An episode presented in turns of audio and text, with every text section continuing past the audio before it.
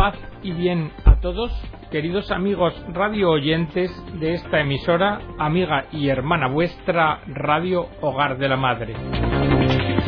Bienvenidos a una nueva edición del programa El Galeón. De la biografía de Víctor Frankl y sus aportaciones a la psicología.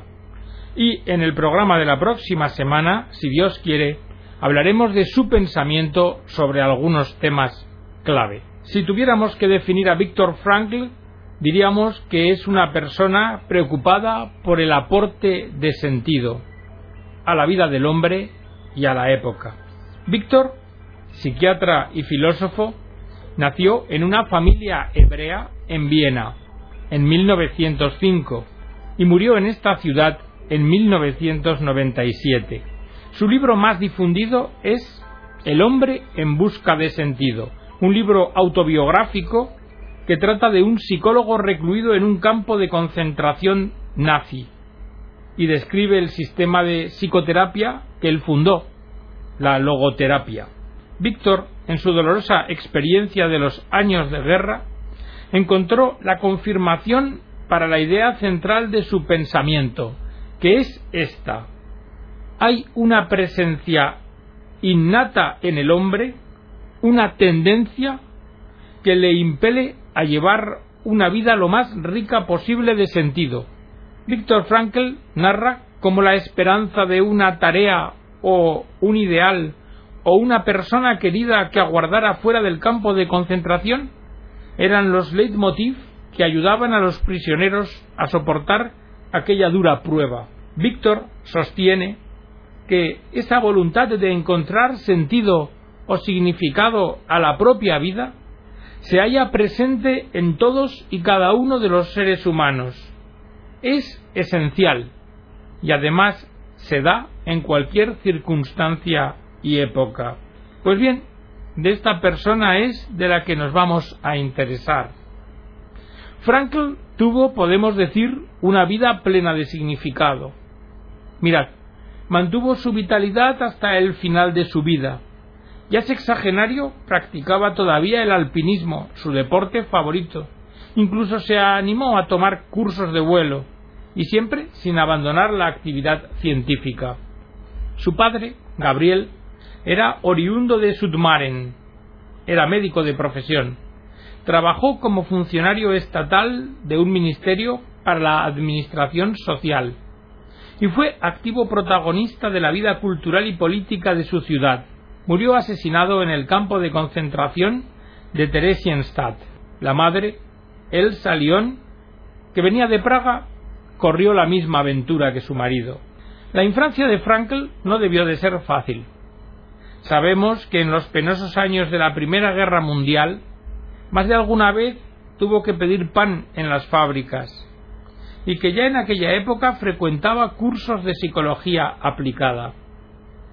A los 15 años era capaz de hipnotizar y a los 16 dio su primera conferencia hablando del sentido de la vida. Desde entonces, Víctor vio la importancia de responder con responsabilidad a las preguntas que la existencia, la propia existencia, plantea a todo hombre. Leyó a numerosos autores y se hizo funcionario de la Asociación de Jóvenes Trabajadores Socialistas.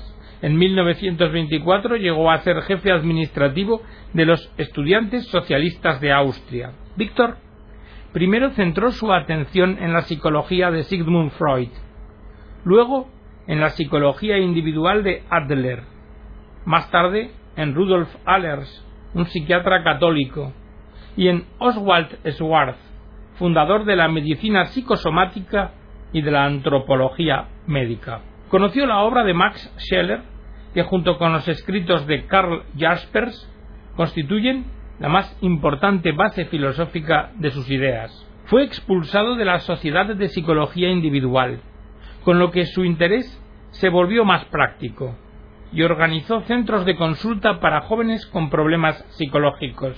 En 1930 alcanzó el título de médico y psiquiatría. Pues bien, desde estas fechas, Víctor nota ya en sus pacientes la eficacia de la técnica más original de su sistema, la intención paradójica, cuya primera descripción hace en 1939. Víctor llega a ser el director de un pabellón psiquiátrico en el hospital de Am conocido como el pabellón de las mujeres suicidas. Y así llegamos al año 1938. En marzo pasa a formar parte Austria de la gran Alemania de Hitler y Frankel hebreo, como podéis comprender, se encuentra en dificultades. No puede salir del país. Ayudado por Potter, que cuenta con la confianza de los nazis, consigue la dirección del Departamento de Neurología del Hospital Hebreo Rothschild Hospital. Ambos van en contra del plan de eutanasia que promueven las autoridades y que tiene proyectadas la muerte de los pacientes psiquiátricos. Pero, como no pueden hacer otra cosa, se dedican a cambiar los diagnósticos de los pacientes. En esta época redacta su primer libro, Psicoanálisis y Existencialismo, que contiene su personal visión de la existencia y de los puntos centrales de la logoterapia. Pero la persecución nazi no se hace esperar. Enseguida cae sobre él y su familia, y en 1942 es internado en un campo de concentración, de los que llegó a conocer varios. En Turkheim enfermó de tifus. Su último campo fue el famoso de Auschwitz. El 27 de abril de 1945 es liberado por los norteamericanos y vuelve a Viena. Es entonces cuando se entera de que sus padres, su hermano y su mujer han muerto asesinados en los campos de concentración.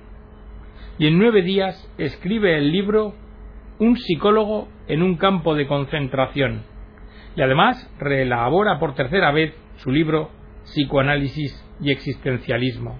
Terminada la guerra, la vida de Frankl vuelve a su curso normal. El 18 de julio de 1947 se casa con una mujer católica, Eleonore Catarina Swint, que le acompañará ya siempre por el resto de su vida. Y de ambos nacerá una hija, Gabriela. Frankl decide estudiar también filosofía y a los 44 años, en 1949, presenta su tesis doctoral Dios en el inconsciente. Y esta es la vida de Víctor Frankl esbozada. Así que, una vez que hemos hecho este esbozo, vamos a comenzar por decir que Víctor Frankl critica la psicología que no considera el espíritu como elemento constitutivo del hombre. Verán, la psicología experimental sólo consideraba los fenómenos psíquicos que capta la experiencia directa del hombre máquina, del hombre cuerpo. Y aunque aceptaba una realidad psíquica, pretendía explicar todo a partir de lo material, del sustrato orgánico que configura al hombre. Pues bien, frente a esta actitud de la psicología experimental, Víctor Frankl intenta que se considere un principio superior, el espíritu. Frankl quiere rehumanizar la psicoterapia, porque para Frankl es fundamental la visión de la persona como un ser espiritual. Así, el concepto de hombre como mera unidad de lo corporal y lo psíquico resulta que es insuficiente hay que agregarle un tercer elemento integrante y primordial que pertenece a su esencia. Porque el hombre no es una mezcla de alma, cuerpo y espíritu, sino un algo nuevo, distinto y específico de esos tres elementos que lo componen. El hombre es un uno, una unidad, donde el espíritu es quien primero lo constituye y además el elemento que lo garantiza. Víctor admite los factores condicionantes de la personalidad, tanto internos como externos, pero defiende que a pesar de esos elementos que condicionan la personalidad, la fuerza de reacción del espíritu del hombre permite mantenerle la libertad y por tanto la responsabilidad. Huelga decir que estas ideas de Víctor Frankl entraron en conflicto con las tendencias psicoanalíticas basadas en el determinismo freudiano, para el cual el desarrollo de la personalidad está solo en función de factores biológicos, y ambientales. Porque para Freud el inconsciente es primordial. Es en el inconsciente donde yacen, opina Freud, impulsos innatos, deseos, sentimientos y recuerdos reprimidos que son determinantes. Por tanto, la guía del actuar del ser humano va a ser sólo el afán de placer y la determinación que le vienen por los instintos, pero no el afán de unos valores superiores, ni tampoco la orientación hacia el sentido, hacia el sentido de la propia vida, diríamos. En consecuencia, esta corriente, la freudiana, no admite que una persona pueda tener una dificultad espiritual que le ocasione que esté detrás de una enfermedad aparentemente psíquica. Ante la pobreza de este reduccionismo, Frankel se pregunta ¿Es que acaso habremos de asombrarnos de que una persona que no padezca una enfermedad psíquica, sino la presión de problemas espirituales y la tensión de conflictos morales, pueda padecer insomnio, sudar o temblar, al igual que lo hace un neurótico? ¿Habremos de asombrarnos de eso? Y es que el método psicoanalítico viene a ser un análisis de la impulsividad basada esta en el inconsciente freudiano, que es, ante todo, un almacén de impulsividad reprimida. En él, la voluntad del hombre queda reducida a voluntad de placer, y el amor del hombre queda reducido a puro instinto, a la libido. Es verdad que a esto Adler le añadió la dimensión social del hombre y de autorrealización. Para Adler, la tendencia principal no es la libido, sino el esfuerzo que hace el hombre por hacerse valer, el impulso a la autoafirmación, la voluntad de poder en el sentido de Nietzsche. Y Jung, por su parte, da cabida a las predisposiciones innatas, a los arquetipos. Admite algo así como un inconsciente colectivo o una memoria de la especie, y esto le sirve para explicar, por ejemplo, la idea de la vocación religiosa, o también la pregunta por un sentido de la vida, pregunta que apremia sobre todo ante la proximidad de la muerte. Incluso Jung llega a admitir el sufrimiento por una vida sin sentido. Frankel, sin negar el progreso de Jung, advierte de un error que persiste, localizar la religiosidad inconsciente allí donde se localiza la sexualidad inconsciente, es decir, en el inconsciente instintivo, en el ello, en lugar de admitir la presencia en el hombre del elemento espiritual, del espíritu. La logoterapia, el sistema ideado por Viktor Frankl, busca incluir al logos, el sentido y los valores en la psicoterapia. Se trata, diríamos, de una terapéutica desde lo espiritual y de un análisis existencial como análisis hacia lo espiritual. ¿Cuál es el punto de partida? El punto de partida en la logoterapia es la convicción de que una persona humana es realmente tal, es persona humana, cuando busca el sentido de su única e irrepetible existencia. Cuando se plantea la pregunta ¿cuál es el sentido de mi vida? Y Frankel se apoya en tres pilares. Primero, que toda vida y todo lo que a uno le acaece, toda circunstancia, tienen un sentido. Segundo, que cada ser humano está orientado a encontrar el sentido a su vida, tiene esta tendencia dentro de sí. Y tercero, que el hombre es libre. El hombre es libre de elegir su propio camino para vivir y para morir. Es verdad que el hombre es limitado, pero el hombre es libre para variar su actitud.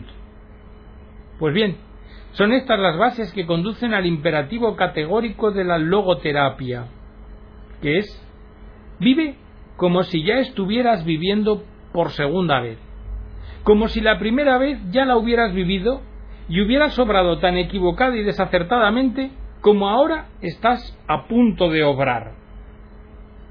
Esto quiere decir que es urgente que el hombre recobre la conciencia de su propia responsabilidad.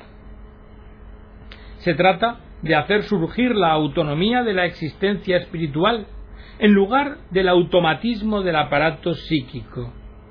Y para esto se propone el análisis de la existencia.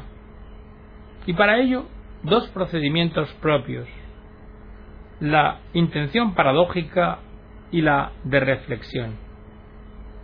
La intención paradójica, un procedimiento que ha sido utilizado por muchas personas sin conocer ni la teoría que lo sustenta, ni siquiera su propia denominación.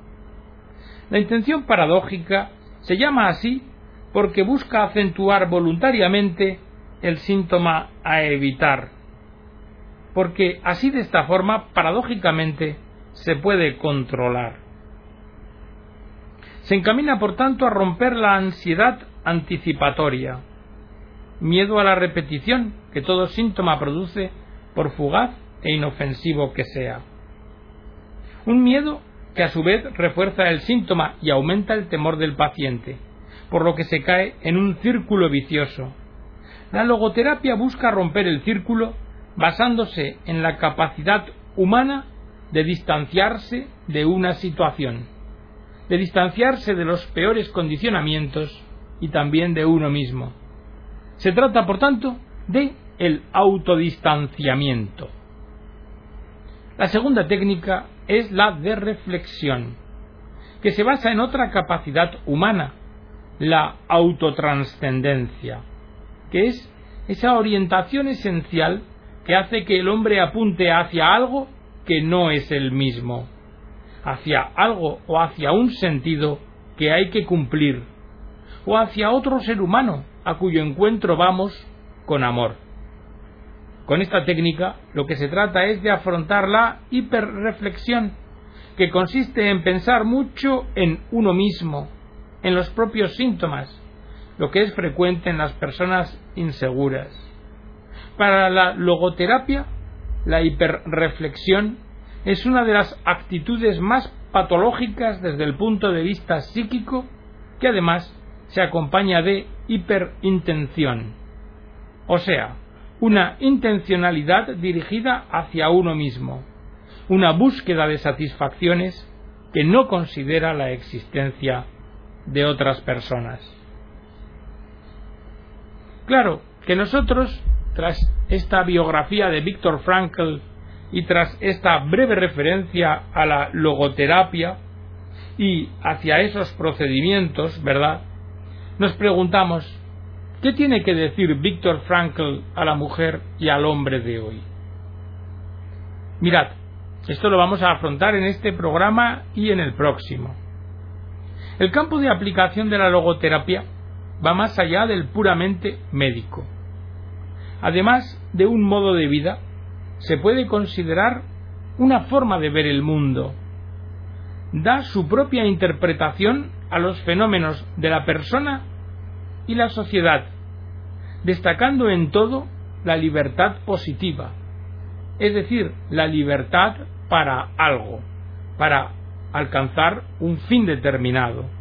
Y esto nos lleva a la responsabilidad de cada persona, una responsabilidad individual y concreta.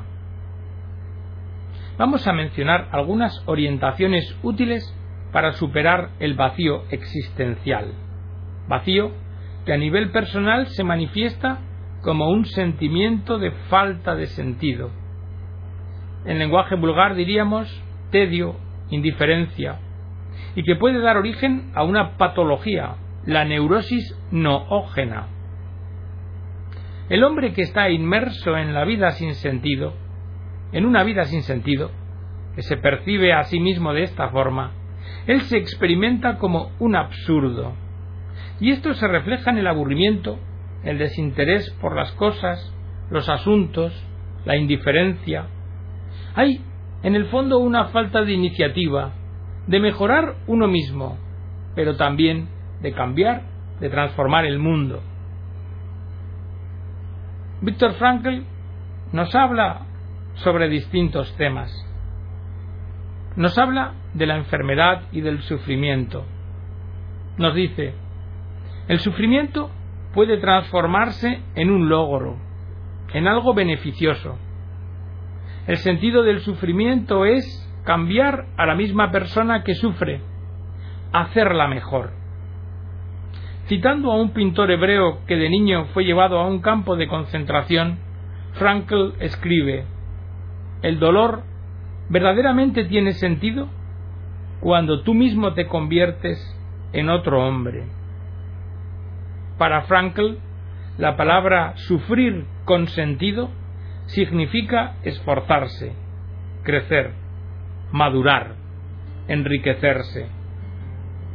El sufrimiento, fijaos, hace intuir una verdad fundamental, que esta vida, la que tenemos aquí en la tierra, en la que pasamos por el dolor y la enfermedad, se acaba inexorablemente en la muerte. En el sufrimiento, la existencia en cierto modo se hace transparente y muestra su fondo. Se descubre y acepta la vida como una pasión que nos ha sido dada.